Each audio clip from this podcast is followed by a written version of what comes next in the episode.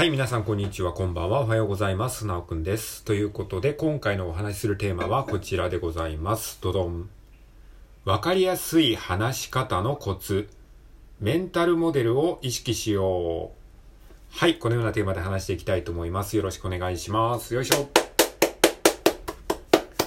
はい、えー、ということで、えー、今回はですね、まあ、わかりやすい話し方のですね、まあ、一つのコツをですね、共有、シェアさせていただきたいと思います。よろしくお願いします。はい。で、これを聞いてるあなたはですね、えー、ラジオトークのトーカーとして活躍されてる方、もしくはですね、まあ、えー、聞くだけの、えー、リスナーだけども、えちょっと話し方上手くなりたいなっていうふうに思ってる方かと思いますけれども、まあ、話す上でやっぱりね、わかりやすく話した方がいいじゃないですか。わかりにくいって言われるよりかは、わかりやすいって言われた方がいいですよね。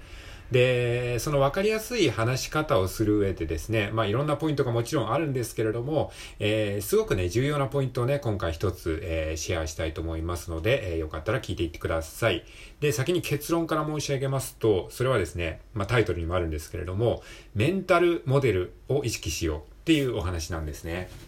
メンタルモデルって何ぞやって話かもしれないんですけれども、まあちょっとね、その言葉は難しいかもしれないですけど、そんなにね難しいことじゃないんですね。あの、まあ言われれば簡単なことで、皆さんもね、あの普段やってることなんですよ。無意識にやってることなので。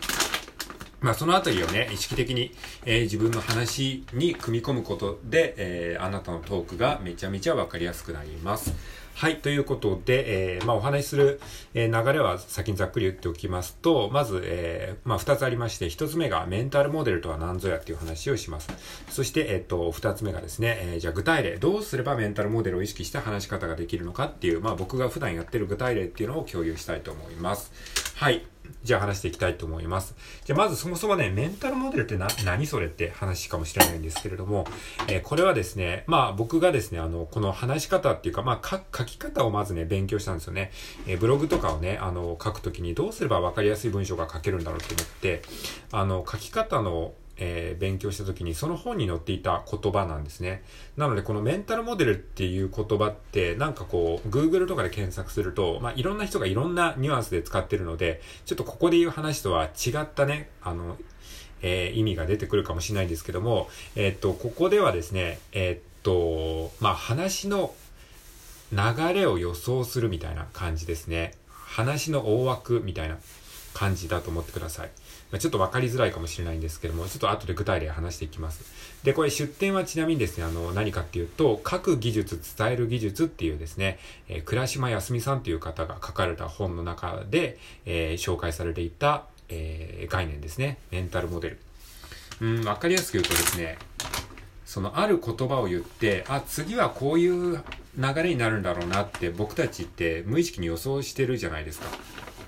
例えばさ、この分かりやすい話し方のコツっていうタイトルをあなたは見たわけでしょ？で、このタイトルを見て、あ、分かりやすい話し方について教えてくれるんだろうなって思ったはずですよ。で、それでクリックしたんですよね。で、その後に、そのタイトルの後に、メンタルモデルを意識しようって書いてありますよね。で、そのことによって、あ、そうなんだ。メンタルモデルを意識することが、えー、この話で言いたいことなんだ。でもメンタルモデルって何だろうみたいに思ってますよね。だからそれを、えっ、ー、と、まあ、タイトルでこう意識させるわけなんですよね。つまり何が言いたいかっていうと、その、聞き手がどういうふうに考えてるのかっていうことを意識しながら話すっていうことでもあるんですね。で、そのためには何が大事かっていうと、最初に大体こういう流れで話しますよっていうことを、なるべく早い段階で示すことが、えー、非常に大事なんですね。はい。ちょっとこれも説明がめっちゃむずいんですけど、あのー、まあ、なんとなくね、その、えー、イメージを捉えてほしいんですが、えー、まあ、最初にね、大きな弁当箱をですね、あの、読者に、読者っていうかリスナーさんに提示する感じですね。この弁当箱で、この枠、このサイズで話しますみたいな、そのなんか空っぽの弁当箱をリスナーさんに渡すようなイメージです。えー、そうするとリスナーさんは、あ、この弁当箱の中に、えー、いろんな具材がこう、ね、渡されてくるんだなっていうか、ね、話し手の方が、これからね、じゃあこの弁当箱をね、あの、あなたに渡しますので、この弁当箱に私がこれからね、あの、あなたにお渡しする具材とかそういった食材を詰めていってください。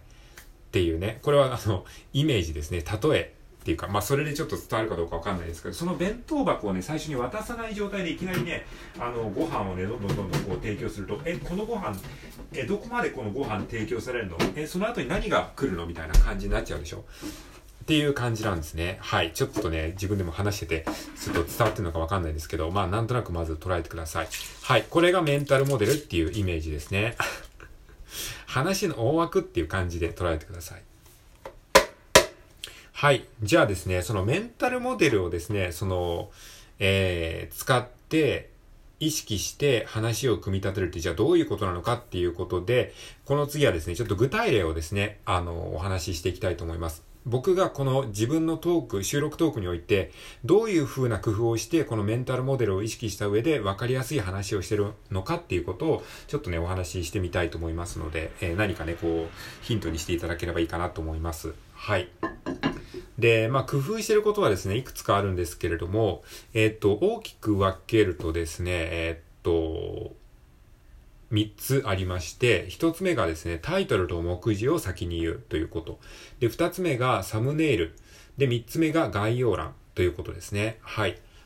具体例もう一度言う言うとですね、1つ目がタイトルと目次を先に言う。で、えー、2つ目がサムネイル。で、3つ目が概要欄ということですね。はい。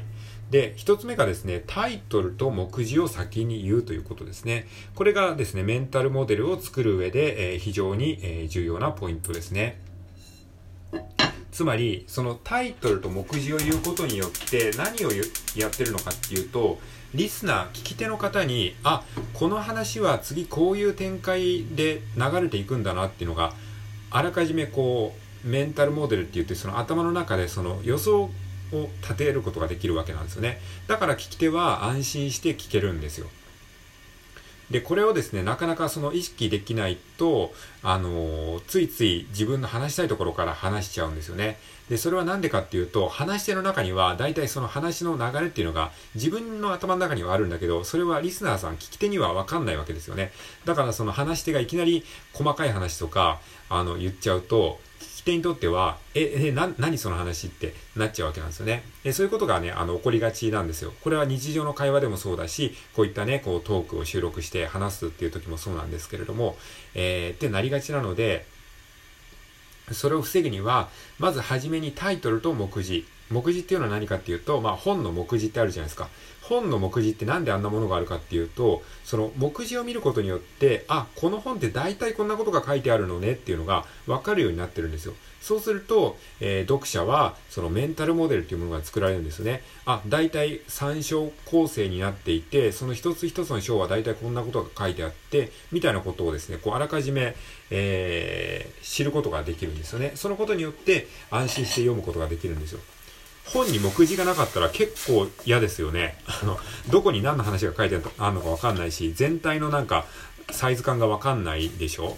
だから、本だったら目次があるけど、トークにはさ、そういった目次みたいなものがないじゃないですか。だから、その音声だけで聞かなきゃいけないのって結構苦痛なんですよ。なので、その音声だけで聞いても、目次がわかるようになるべく最初に目次を言うようにすると、よりわかりやすくなります。で、僕が普段やってるのは、えー、っと、まあ、このトークではやってないんですけれども、その、え、何々の3つのコツっていうタイトルにして、もうタイトルで分かりやすいじゃないですか。あ、何々の3つのコツなんだなって言って、で、最初に3つのコツは何ちゃらです。えー、1つ目は何ちゃら、2つ目は何ちゃら、3つ目は何ちゃら。では、それぞれ解説していきますって言って、これはもう目次を言ってるんですよね。そうすることによって、えー、聞いてる人は、もう、あの、初めに目次がわかるので、あ、大体こういう流れで話していくんだなっていうのが分かりますよね。まあ、これがメンタルモデルっていう感じです。